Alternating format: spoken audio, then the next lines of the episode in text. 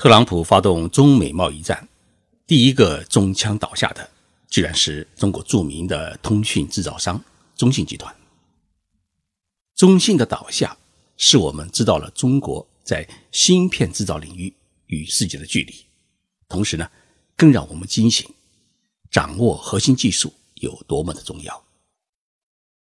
三十多年前，美国也曾经发动过一场对日本的贸易战。也在核心技术领域呢掐过日本人的脖子。那么，日本人当时是如何打响保卫战，又是如何在核心技术领域，尤其是半导体的芯片领域赶超美国的呢？这是我今天想跟大家聊的话题。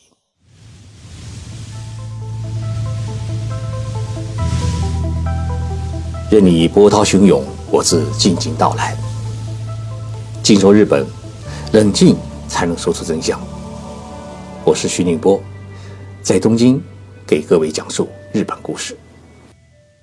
前几天，我应浙江省人力社保厅的邀请，走进了省人民政府大楼，做了一场中日文化比较的讲演。我在讲演中啊，讲到了这么一个例子：中日两国的产业发展有着一个共同的经历，都是从模仿开始的。电脑、电视机、电冰箱都是美国人发明的。日本人呢，把他们从美国扛回来，全部拆开之后啊，研究一个问题：美国人生产的玩意儿有什么缺陷？结果，日本人仿造的同类产品呢，比美国人制造的正宗的产品还要先进，而且日本人是堂而皇之的打上一个标签 “Made in Japan”，而我们中国企业呢？最初也是从美国和日本扛回一些产品模仿，模仿出来的东西啊，比原装的产品要糟糕得多。但是呢，有的企业还是敢打上美国制造和日本原装的标签，是因为呢可以买一个高价钱。我举这个例子啊，是想说明，拿来主义在世界工业发展史上是属于一个普通的行为，但是呢，关键是。拿来之后怎么办？我可以很不客气地说，日本人是学了人家的技术，提升了自己的产业的竞争力，而我们中国人呢，是学了人家的皮毛，但是挣了不少的钱。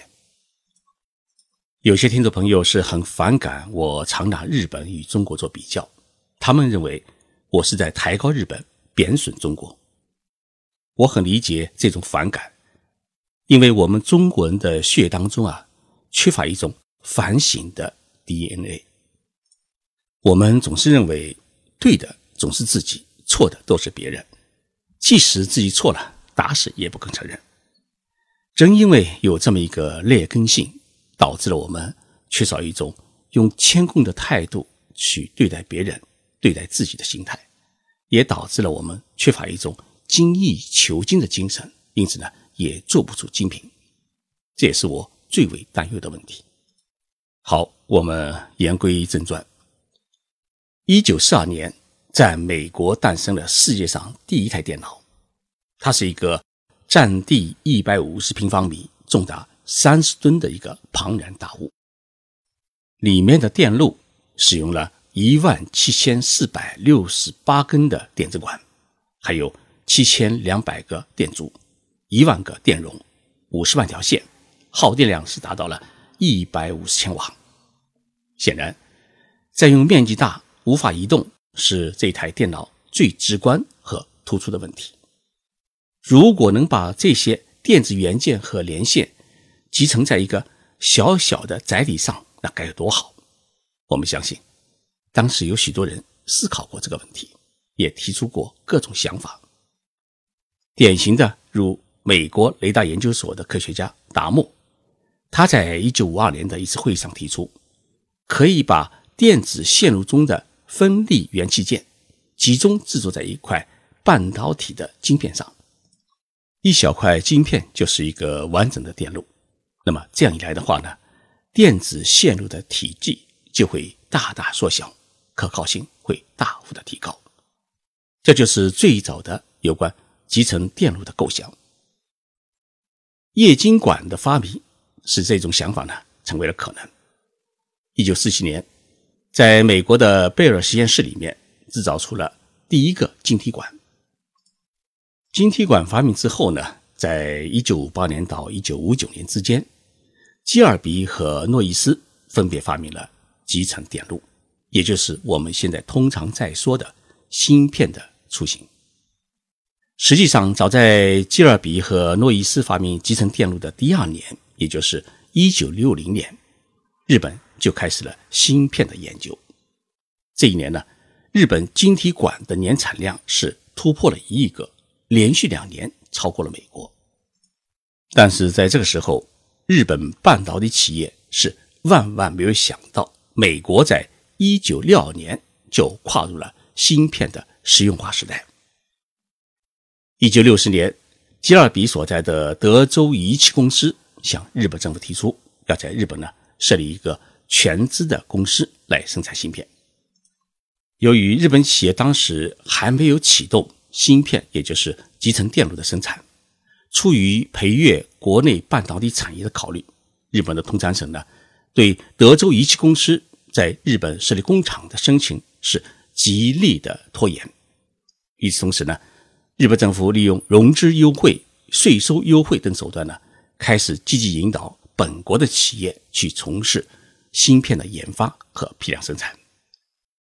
德州仪器公司在独资。设厂受阻的情况下，决定是拒绝将芯片基本专利呢转让给日本企业，遏制美国企业在日本生产芯片，是日本政府当时保护本国半导体产业的一个手段。但是呢，如何提升日本自身的半导体研发技术，与美国形成产业竞争的态势，是日本政府一直在思考的问题。一九六四年。美国的 IBM 公司宣布使用了集成电路的第三代的计算机三六零系统的问世。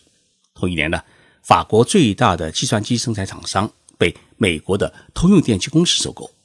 这使得日本政府呢深刻的意识到本国企业在计算机领域所存在的巨大的差距，从而坚定了无论如何呢也要保护和培育本国计算机产业的决心。经过一段时间的润壤，日本通产省呢，在一九六六年启动了超高性能电子计算机的开发的大型的项目。这个项目的目标啊是十分的明确，就是要开发出可同 IBM 三六零系统进行竞争的第三代的高性能的计算机。这个项目，通产省直接支付给参与企业的补助金是高达了一百亿日元。在日本通产省的科学研究院和民间企业、大学的共同努力之下呢，一九七二年这个目标总算得以实现。但是在一九七零年，IBM 又开发出了使用大规模集成电路的三七零系列的计算机，于是日本通产省呢又被迫启动了几个与计算机相关的大型项目的研究，比如说。在一九七一年启动了图像信息处理系统的开发，这个项目呢跨度为十年。但是就在日本几乎要赶上 IBM 三七零的水准的时候啊，又传来了 IBM 将要着手开发第四代计算机未来系统的消息。这个型号的计算机计划使用的是 m b t a 的超大规模集成电路，而日本企业当时在 IBM 对抗机中使用的只不过是 16K 的 LSI，这意味着日本的集成电路技术与美国存在着相当大的差距。如果不能在这一关键技术领域里面取得突破的话，日本企业想超越 IBM 是根本的不可能。为此呢，日本通产省在机械情报产业局下面呢，专门设立一个叫做。电子情报科的机构，来具体负责计算机以及相关的存储器的开发战略。日本通产省还在七五年的七月成立了一个包含多名产业界和学术界人士在内的大型集成电路研究开发政策委员会。经过这个委员会的充分润壤，通产省最终决定在一九七六年成立了一个。由政府和民间人士共同出资、共同研究、共同开发的一个组织，叫集成电路技术研究组合。参加这个研究组合的企业呢，全部由通产省自己选定，他们是日本电器，就是 NEC、东芝、日立、富士通、三菱电机。除美国独资公司 IBM 之外呢，几乎包含了日本境内所有的大型的半导体生产企业。同时，通产省还决定在研究组合下面呢设立一个研究基地，叫共同研究所。尽管日本早先呢也先后成立了很多形形色色的研究组合，但是由存在着竞争关系的企业各自派遣研究人员组成相对稳定的共同研究所，这还是第一次。这个共同研究所的最大功绩可谓是成功的开发出了半导体加工过程当中的一个关键的设备，叫做缩小投影型光刻装置。为开发这种精密装置，技术研究组合以势在必夺之势，在共同研究所里面呢，组建了相互独立的三个团队。那么这三个团队呢，研发半导体加工装置的技术路线虽然不同，但都取得了重大的突破。这些技术的突破，为日本后来在缩小投影型光刻装置乃至整个半导体生产设备领域里面确立优势地位。奠定了一个很重要的基础。研究组合启动以前，日本半导体生产设备的百分之八十是依赖从美国进口，但是到了一九八零年中期，全部的半导体生产设备都已经实现了国产化。到八十年代后期，日本的半导体生产设备的全世界的市场占有率已经超过了百分之五十。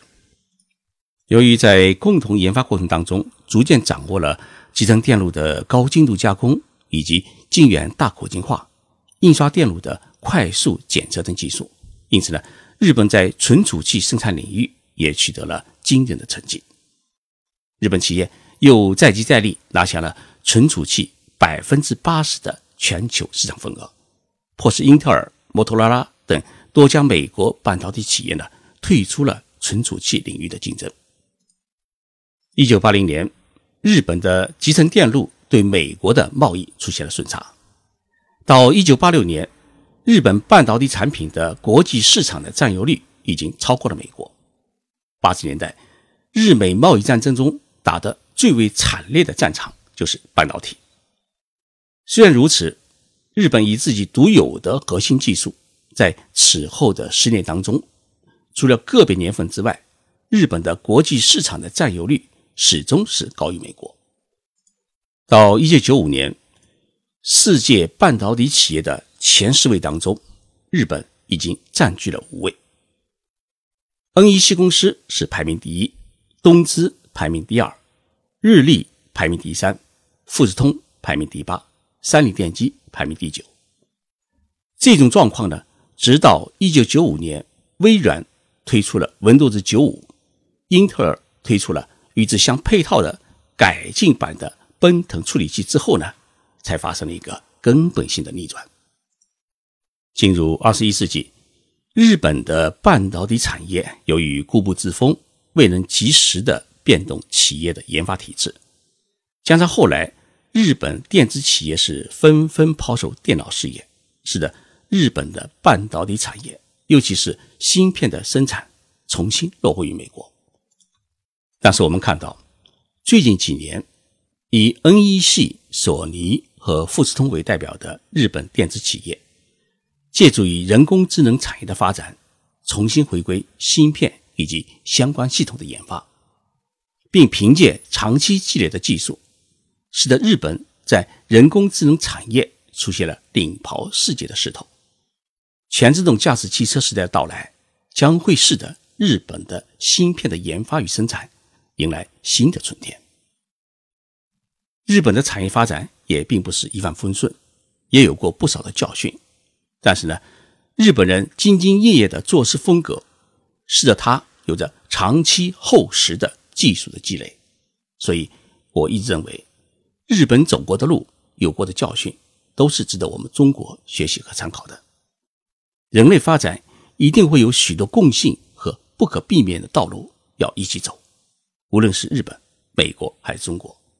只有拥有自己的东西，做人啊才有底气。谢谢大家收听这一期的节目，在这里啊，我要发布一个我的签书讲演会的预告。五月四号晚上七点钟，我将在西安市雁塔区芙蓉南路一号的芙蓉新天地曲江书城举行一次签名售书和讲演会。第二天的五月五号晚上七点钟，在成都市高新区九方购物中心的文轩书店也进行同样的签名售书和讲演活动。由于场地有限，希望跟我见面。听一听我的讲演的听众朋友，请在我的新浪微博置顶第一条上去扫一下二维码报名。我的新浪微博的名称叫徐静波微博，欢迎大家的光临。